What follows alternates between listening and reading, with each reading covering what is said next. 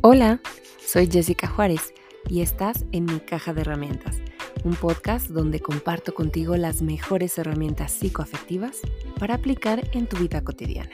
Acompáñame. Por fin, llegó la tercera temporada. Ya sé, esta vez sí que te la hice de emoción, pero ya está aquí. Y al igual que en la segunda, encontrarás lo mejor de las noches de diván cada martes durante los próximos seis meses estarás recibiendo tu respectivo episodio. En verdad espero que lo disfrutes tanto como yo al traerlo para ti. Pues bueno, quiero platicarles que el primero en estudiar eh, el estrés en organismos vivos fue un austriaco eh, llamado Hans Seye. Y él lo que hizo fue eh, someter a ratones de laboratorio a diferentes amenazas. Eh, frío, calor extremo, les ponía música estridente, eh, luz muy intensa que los podía enseguecer. Y con esto, con estos estudios, investigaciones y registros, lo que él hizo fue descubrir que cuando un organismo está sometido a una tensión durante un tiempo prolongado, pues tiene respuestas fisiológicas.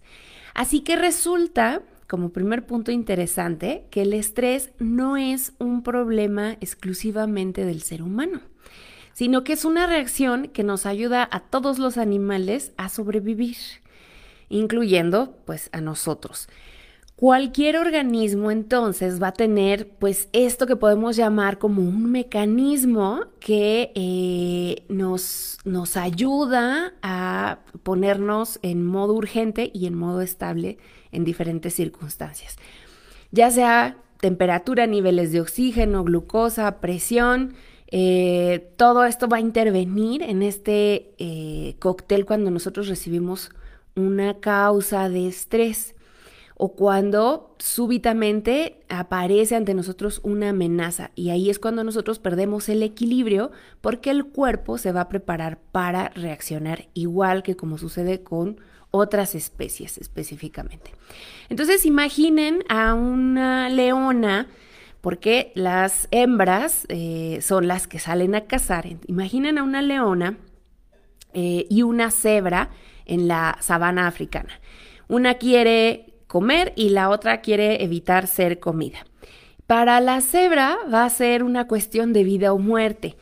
Eh, y lo primero que debe hacer va a ser correr, por su vida y muy rápido, lo más rápido que pueda. Y para eso va a necesitar energía.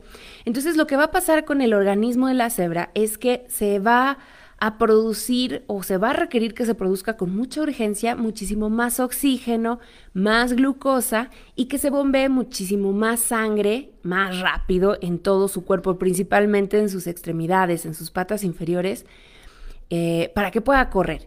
El hígado, el corazón, los pulmones van a trabajar a todo lo que dan y entonces va a empezar a transpirar.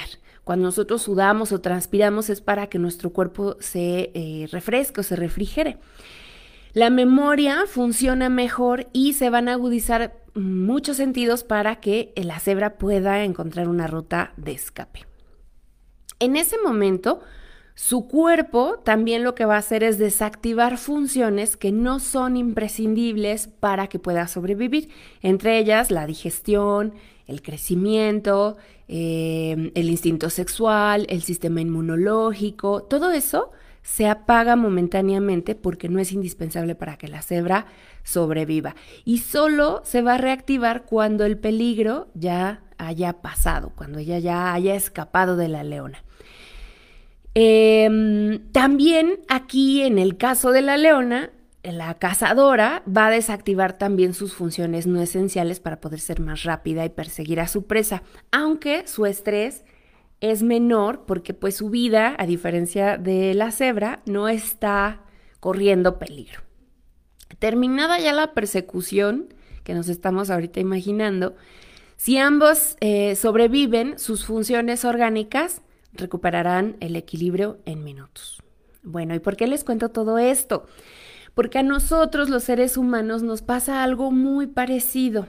cuando nosotros enfrentamos una situación amenazante o que creemos que amenaza nuestra vida, nuestro estatus, nuestra estabilidad, nuestro futuro, nuestra seguridad, eh, nuestra economía, todas esas circunstancias que nosotros percibimos como una amenaza, pues entonces provocan un golpe de estrés con todos estos cambios, estos cambios fisiológicos que te ponía de ejemplo con la cebra. Por ejemplo, un estudiante que tiene un examen muy importante le va a resultar una situación eh, muy estresante porque eh, puede que de esto dependa a lo mejor un examen de admisión para la universidad. Es una situación muy estresante y lo siente como una amenaza porque de aquí dependerán muchas cosas de si aprueba o no aprueba. Entonces lo que le va a pasar es lo que le pasa a la cebra. Su corazón se va a acelerar, se va a subir la tensión arterial, porque acuérdate, se necesita bombear muchísima más sangre a todo el cuerpo, como si necesitáramos correr. Sudamos mucho porque como nuestros órganos están, por lo menos los que se requieren en ese momento, están a tope, empezamos a transpirar, eh, se nos seca la boca también por eso, eh, dejamos de salivar porque como la digestión se apagó, entonces ya no necesito salivar y siento o tengo esta sensación de la boca seca. Eh, incluso hay quienes sienten que se les afloja el estómago, un poco como sentir que necesitan o que van a tener un episodio de diarrea. Y esto pasa porque eh, se sueltan, por así decirlo, los intestinos o los esfínteres para descargar y que podamos huir más rápido. Hablando desde una situación salvaje.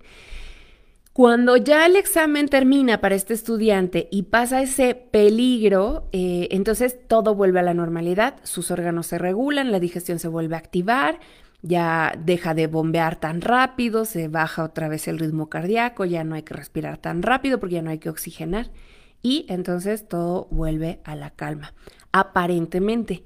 ¿Cuál es la diferencia entre lo que pasó con la cebra y lo que pasó con este estudiante que iba a hacer un examen de admisión?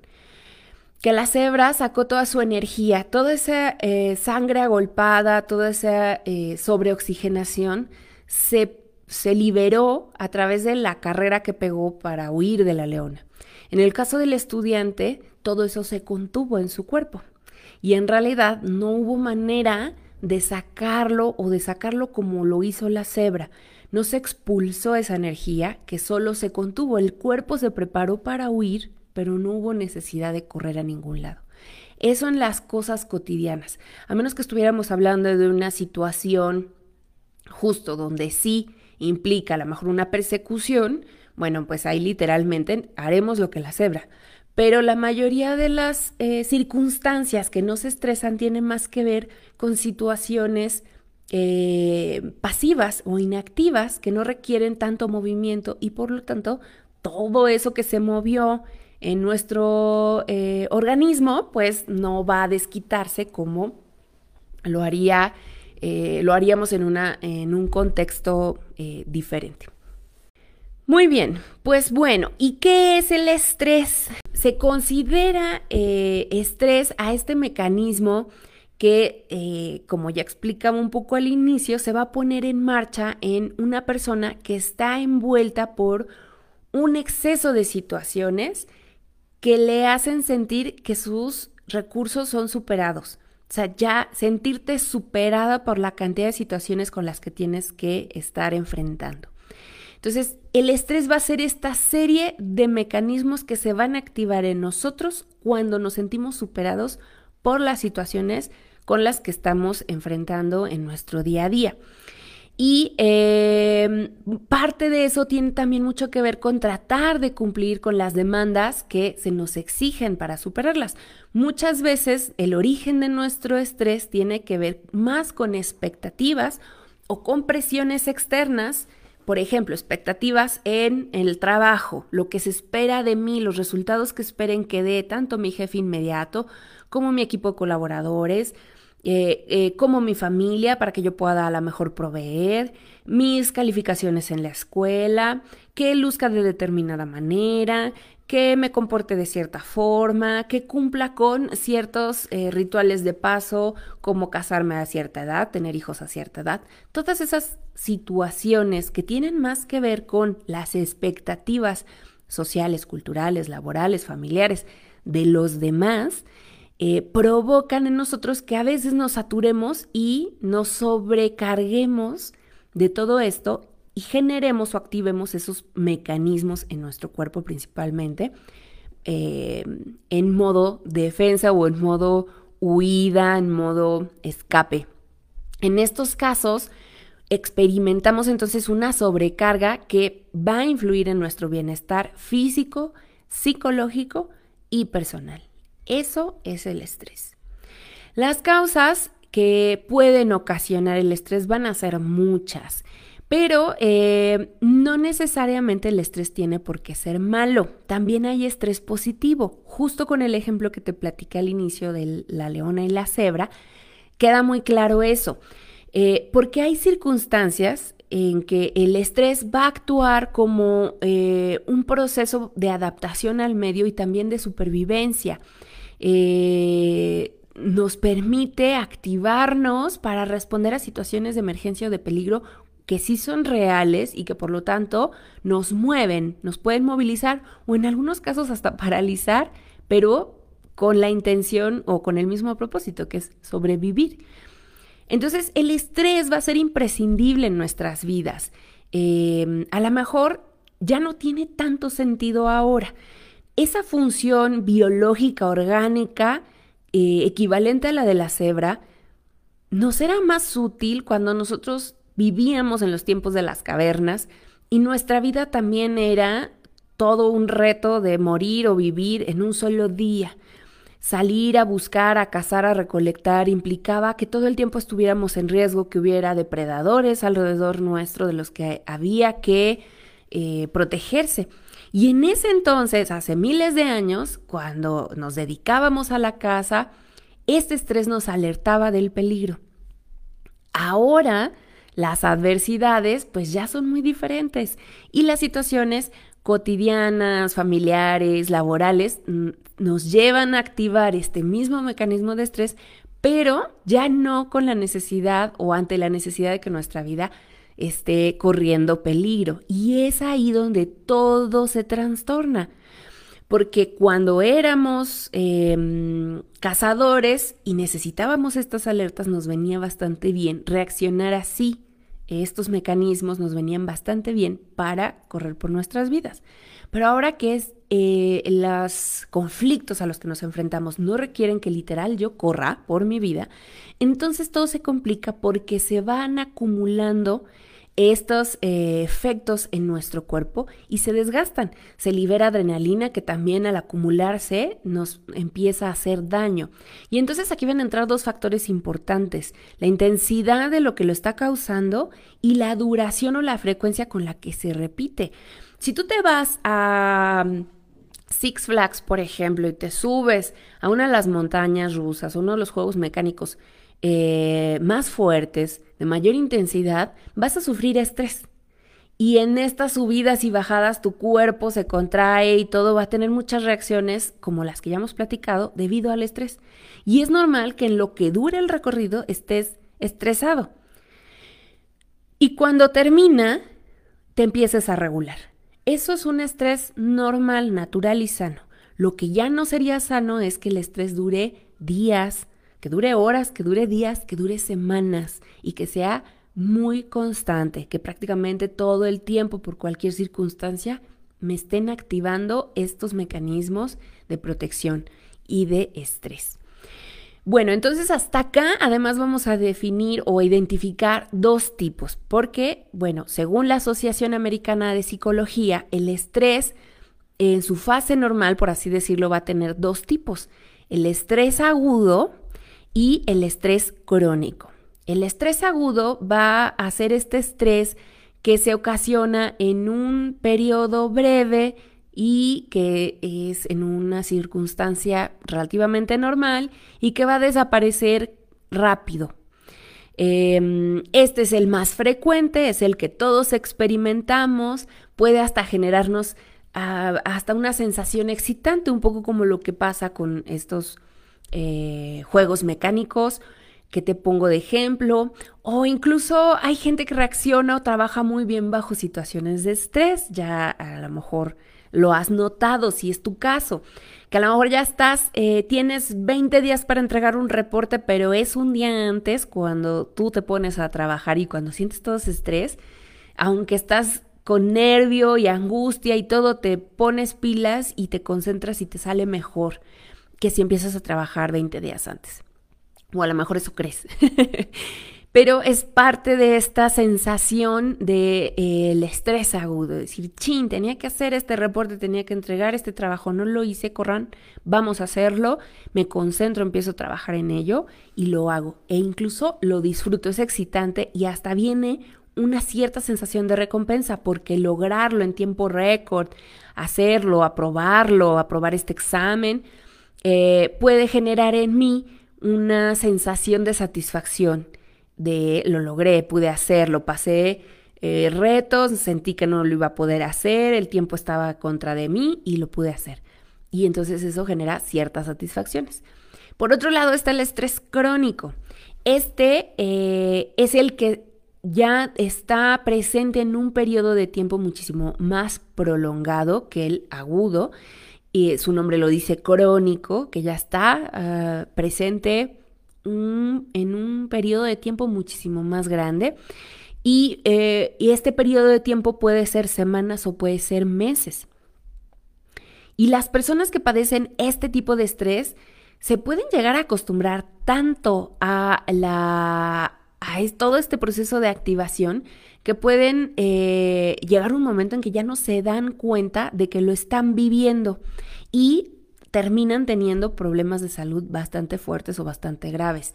Eh, una persona que vive este tipo de estrés crónico, pues le va a parecer cuando no ve una salida a una situación compleja, una situación difícil, algo deprimente o una experiencia que vivió eh, muy fuerte en la niñez, en la juventud, que se interiorizó o cuando se mantiene latente desde entonces, un poco lo que pasa con el estrés postraumático. Después de vivir una situación traumática, por ejemplo, la gente que va, eh, los hombres que iban a la guerra, cuando regresaban, empezaban a padecer estrés postraumático y era este mecanismo de activación en su cuerpo cada que escuchaban un sonido que les recordaba los escenarios de guerra en los que habían estado viviendo y que les habían generado un trauma impactante en sus vidas.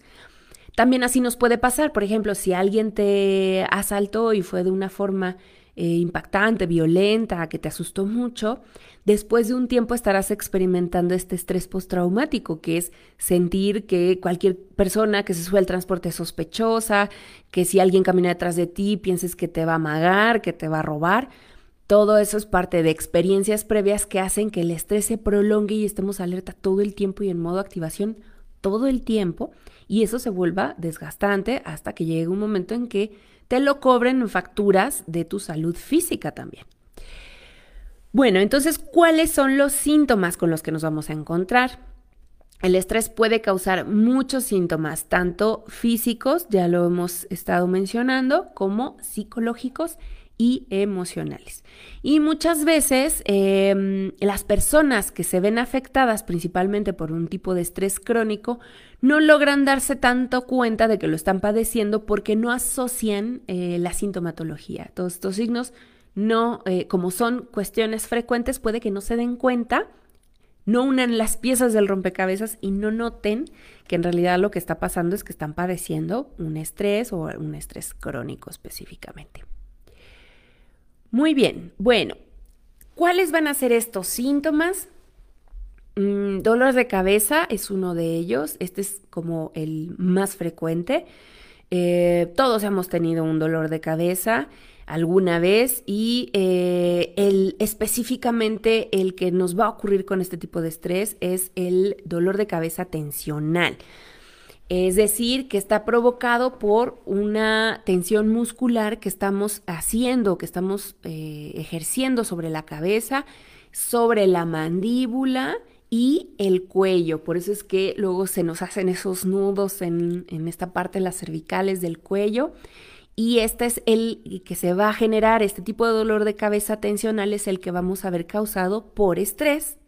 Otro de los síntomas es em, justo diarrea o estreñimiento, mm, que haya estos problemas intestinales, eh, que tengamos falta de energía o falta de concentración, Em, porque nos centramos tanto en un tema, en una situación específico, que nos cuesta prestar atención al resto de las cosas que están pasando. Entonces perdemos parte de la concentración porque traemos en la cabeza y alguien nos habla y no escuchamos, no ponemos atención porque estamos dando vueltas a lo mismo y que de hecho estas ideas recurrentes, además de desconcentrarnos, también son causantes de los dolores de cabeza. Cambios en nuestra conducta también será un síntoma que a lo mejor estemos más irritables, que nos pongamos de malas, que, de repente tengamos estos cambios inesperados en nuestro estado de ánimo. Eh, problemas de salud mental, es decir, que se vuelva después esto eh, o que el estrés ya sea parte de un problema mayor como un trastorno de ansiedad o depresión. Eh, problemas cardiovasculares también se van, van, a ser parte de los síntomas y consecuencias. Eh, problemas musculoesqueléticos también, cuando se prolonga mucho tiempo, porque todos nuestros músculos se tensan eh, y se ven dañados a largo plazo. Cambios en nuestro peso corporal también por malos hábitos alimenticios que estén vinculados con el estrés.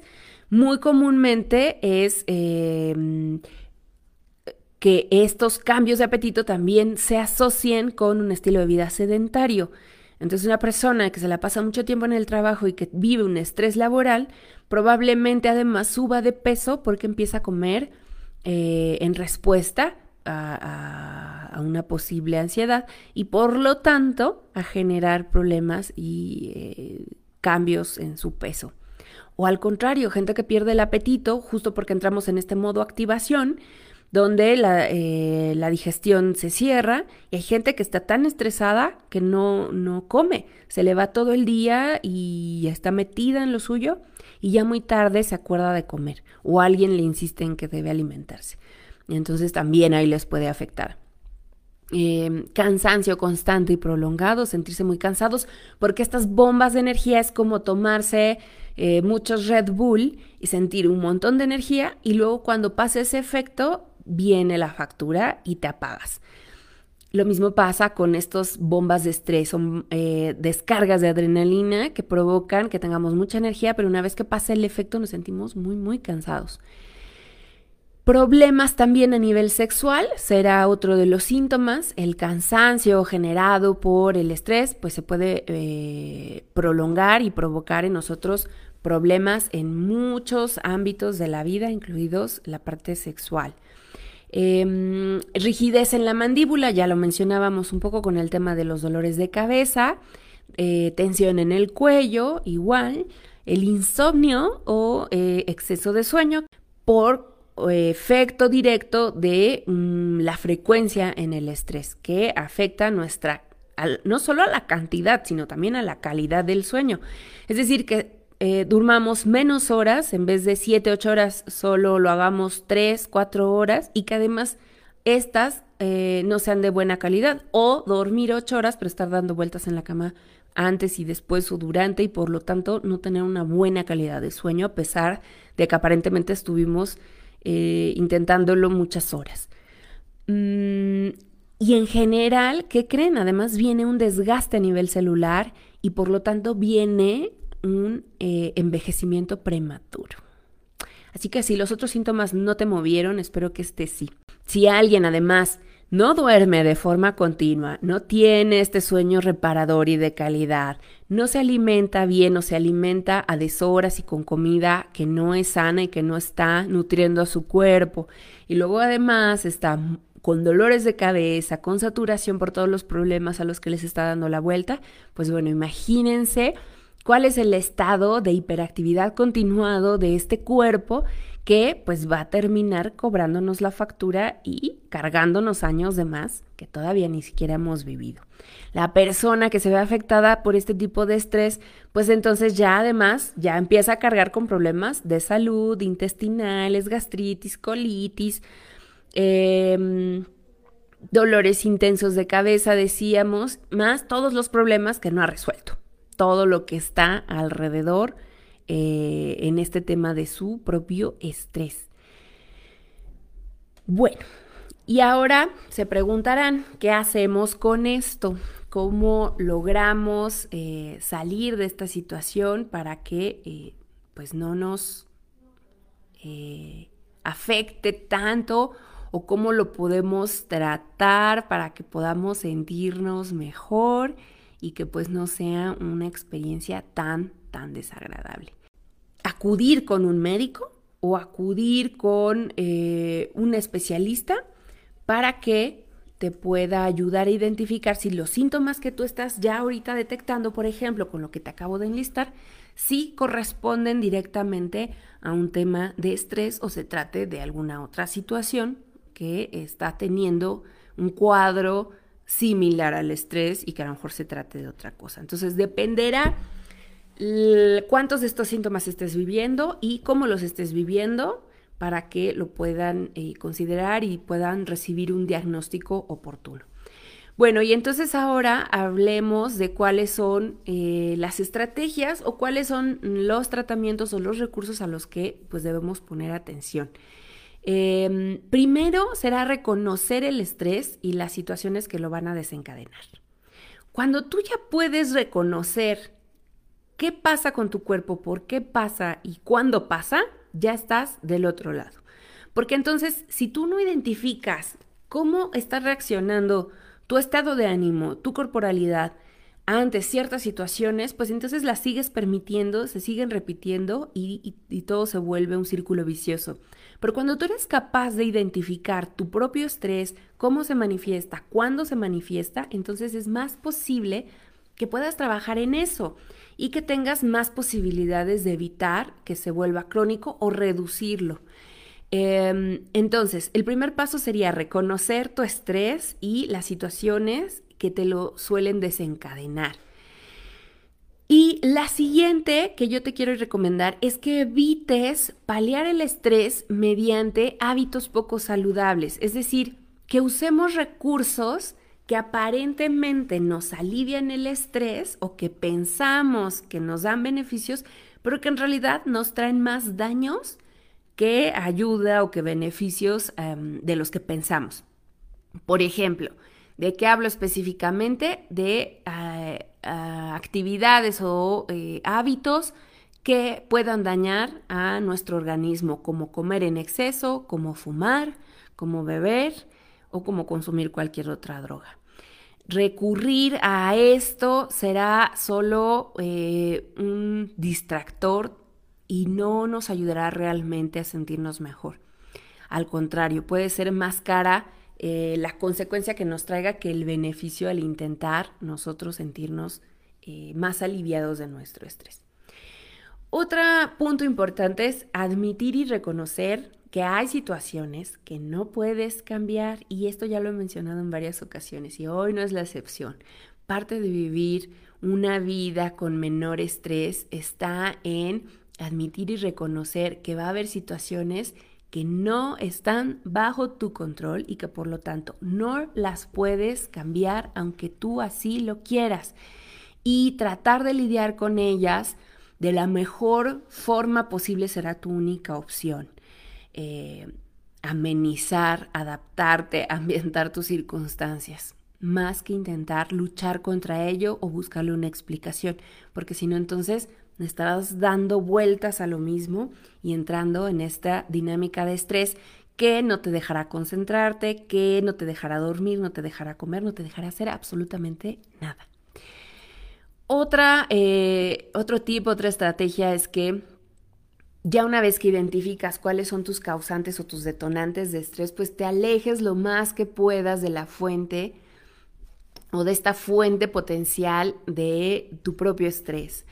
Eh, si yo ya estoy identificando que hay a lo mejor ciertas em, sonidos que eh, me están irritando, bueno, buscar la manera de yo ya no, de bloquear ese sonido, cerrar las ventanas o poner unos audífonos para que no me estén alterando los nervios.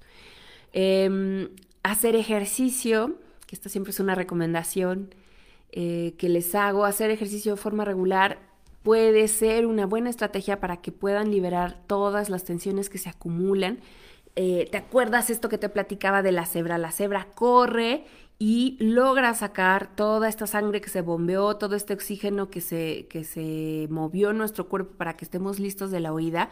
Si tú no tienes una descarga energética, entonces te sigues conteniendo y se sigue acumulando, como una olla express que no tiene Em, esta forma de ir liberando. Entonces, em, hacer ejercicio, tener una actividad física nos puede ayudar a hacer esta función de liberación de toda esta energía acumulada, orgánica, real, tan, tangible que está ahí. También eh, aprender algunas técnicas de relajación pueden ser eh, muy buenas y de mucha ayuda, como el mindfulness, Em, realizar actividades como yoga, por ejemplo, la meditación, respiración guiada, todo eso nos puede ayudar muchísimo. Aprender a poner límites. Si el estrés se origina por exceso de eh, actividades, de tareas, de demandas de trabajo, de la escuela, de la casa, empezar a poner límites, delegar a los demás, confiar en los otros para que se hagan cargo de sí mismos o de lo que les toca, te va a ayudar mucho. Y esta va muy asociada a este tema del control que te venía platicando. Si, si yo creo que tengo el control o que es mi responsabilidad eh, controlar ese tipo de circunstancias o situaciones o lo que hacen las personas o dejan de hacer, entonces no voy a llegar a buen puerto. Aprender a poner límites a mí y a los demás para mi salud mental va a ser muy, muy importante en este punto. Mantener una dieta saludable y equilibrada, pues también va a ser eh, un punto importante. Y miren que esto lo voy a repetir en ansiedad y en depresión. Fíjense que los carbohidratos, las azúcares refinados tienen un montón de contraindicaciones ya no solo respecto a las calorías o eh, el control del peso como tal, sino también a cuestiones de salud mental como justamente sentirnos muy ansiosos o sentirnos con decaimiento o agotados sin una razón aparente. Entonces hay un montón de mm, razones por las que comer azúcar no, es una buena idea, o productos eh, muy procesados, también nos va a pasar exactamente lo mismo.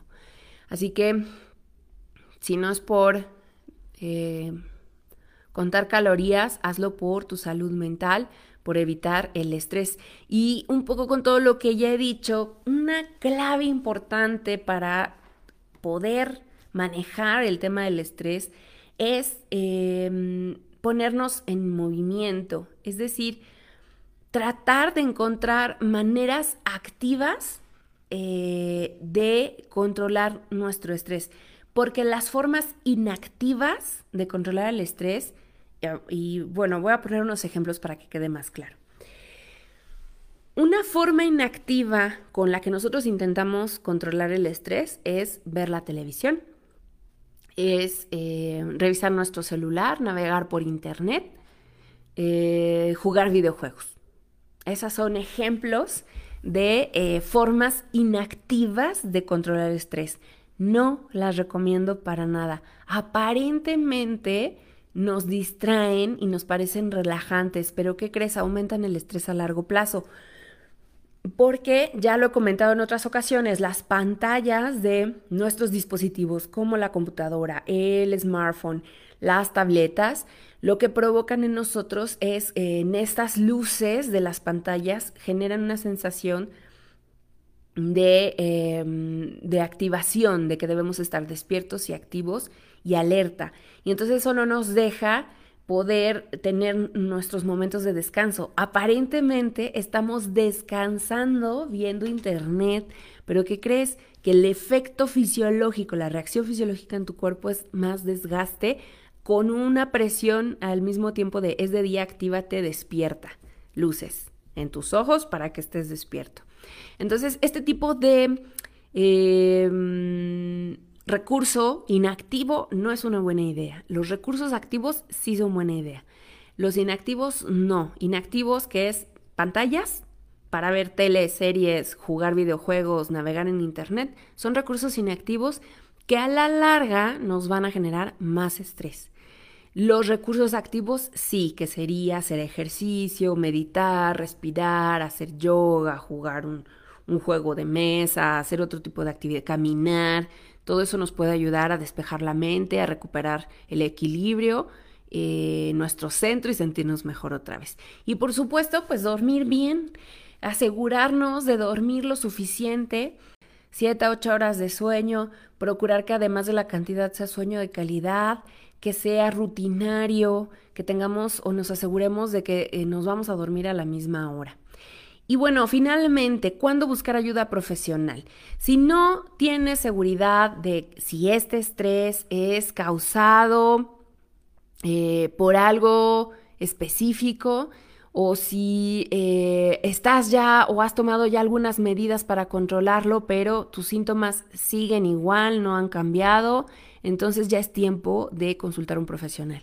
Y cuando digo profesional en este caso, hablamos de un médico general, hablamos de un psicólogo, un terapeuta, eh, alguien enfocado a la salud en general o a la salud mental específicamente. Em, para que puedan ayudarte, te podamos ayudar a buscar las causas potenciales que estén moviéndote a este estado de estrés crónico y que te ayudemos a eh, encontrar pues los recursos y las nuevas herramientas para poderlo enfrentar. Así que si estás en una situación así, planteate la posibilidad de buscar a, eh, de buscarnos, buscar a los terapeutas para que pues te podamos ayudar con este proceso. Em, y una recomendación eh, importante. Busca ayuda de emergencia inmediatamente si es que llegaras a tener dolor en el pecho, especialmente si eh, junto con ese dolor tienes problemas o dificultad para respirar o dolor en la mandíbula o en la espalda eh, o este dolor que sientes que se irradia desde el hombro hasta el brazo, eh, si sientes sudoración, mareos, náuseas, porque podrían ser signos de advertencia de un ataque cardíaco y no simplemente síntomas de estrés.